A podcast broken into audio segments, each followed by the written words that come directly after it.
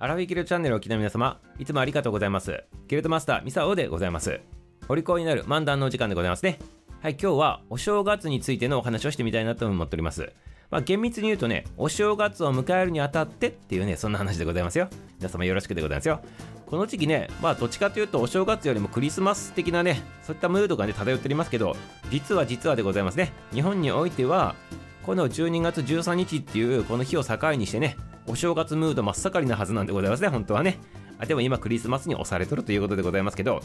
あえてね、12月13日っていうのは、ちょっとキーポイントになるね、こう日付でございますから、お正月にまつわるお話をね、今日させていただきたいなというふうに思っておりますよ。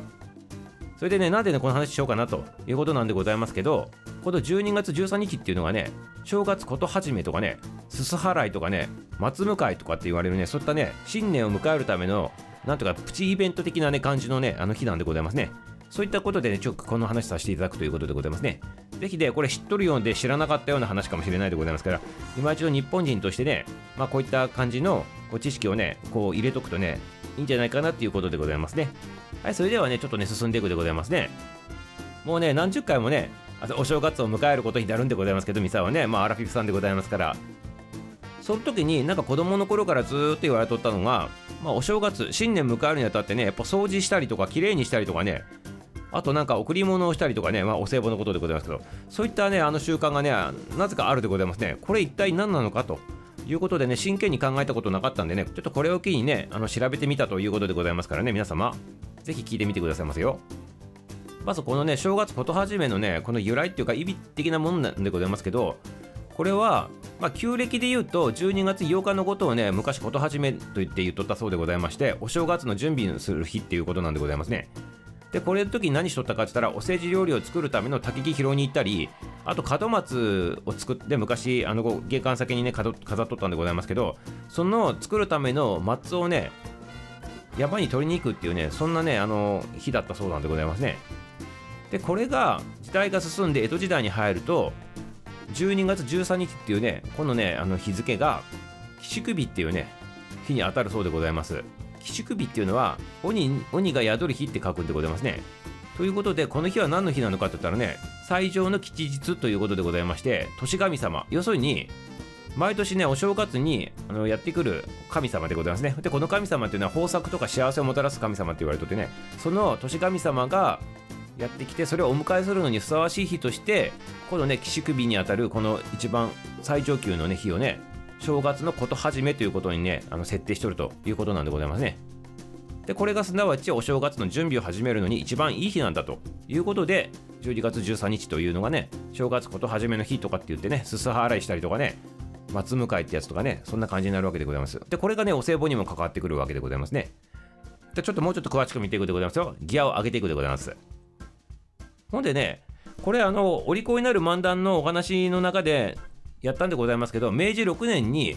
日本にね、暦がね、太陽暦に変わったんでございますね。この時に、12月13日が、あの、江戸時代とかまでは寄宿日必ず寄宿日だったんでございますけど暦が変わったことによって12月13日があの必ずしも寄宿日に当たるっていうことじゃなくなったそうなんでございますけどただ太陽暦これになったとしても12月13日っていうのはやっぱりお正月のこと始めするのにはいい日なんだということでそのままねずっと残っとるそうでございますね。ということでね、あのー、日付だけがこう受け継がれて正月のこと始めの日になっとるということなんでございます。で江戸時代の時とかっていうのは薪とかね炭で火を起こしとった時代でございますから天井とかね壁についくんでございますねすすがねそれをこの12月13日に、まあ、落とすということでございまして綺麗にして神様をお迎えするというねそういったことなわけでございますねでこれあのテレビとかでもよくやっとらんでございますかこれ。あの神社とかのその風景ですす梵天って言ってねなんか竹の先に藁をくっつけたやつでなんかほうきみたいな手にしてさあのこう天井の方をこうシャシャシャシャってやっとるんでございますけどあれでございますね要するに。ねあれを各家庭でもやるということなわけでございます。でこのすす払いでございますけどもちろん今あのこの現代においては炭で火を起こしたりね薪でねこうなんか暖を取るっていうことはあんまりなくなったでございますからすが溜まるってことはあんまないんでございますけどその代わりに名残として残っとるのが年末の大掃除ってやつでございますね。はい、年末の大掃除っていうやつが要するにこのすす払いが、まあ、進化バージョンにして現代バージョンになったっていうことでまあすす払いイコール掃除でございますからお掃除を年末にすると。そしてきれいにして新年を迎えるというねそういった習慣が残っとると。そういったことなんでございますね。これがすす払いというやつでございますね。はいよろしいでございますか？そしてもう一つあるんでございますねもう一つはね松向かいってやつでございますね松向かいっていうのは先ほどにもちょっと言ったでございますけど門松作るでございますね。あの今あんまりやられるところないかもしれないでございますけど、昔あのこう玄関のところに門松ねこう設置しとるといううちもたくさんあったと思うんでございますけど、あれの使う松をまあ、山に取りに行くというね、そんなね、あのイベントなんでございますね。だからこのおめでたいこの日に門松作るための材料を揃えていくというね、そんな日でございまして、山に取りに行くということでございます。ただこれもね、今ほとんど門松も作らない時代になってしまったんでございますのでほとんどこの習慣も消えていったということでございますねなので江戸時代ぐらいまではこの12月13日に山にねあのみんな集結してねあの材料取りに行っとったっていうことで、ね、みんなね近所の人たちが「ああなたも来たのね来たのね」って「あこんにちはこんにちは」みたいな、挨拶しとったっていうのがねなんか容易に想像できるというねなんか微笑ましいあの風景でございますねこれね。はい。そしてこれもルールあってその山に材料を取りに行く人も次のね新年の年男の人が行くそうでございますね。で新年の年男しかも恵方って言ってねその新年のその基地方位でございますね。そちらの基地方位にあたる山に年男の人が取りに行くというねそんなルールがあるということでございますね。はい。ということで、いかがでございましたか？なんか今日ちょっと早口でね、バーっとね、ちょっと言いたい情報が多かったでございますけど、またね、あの、改めてね、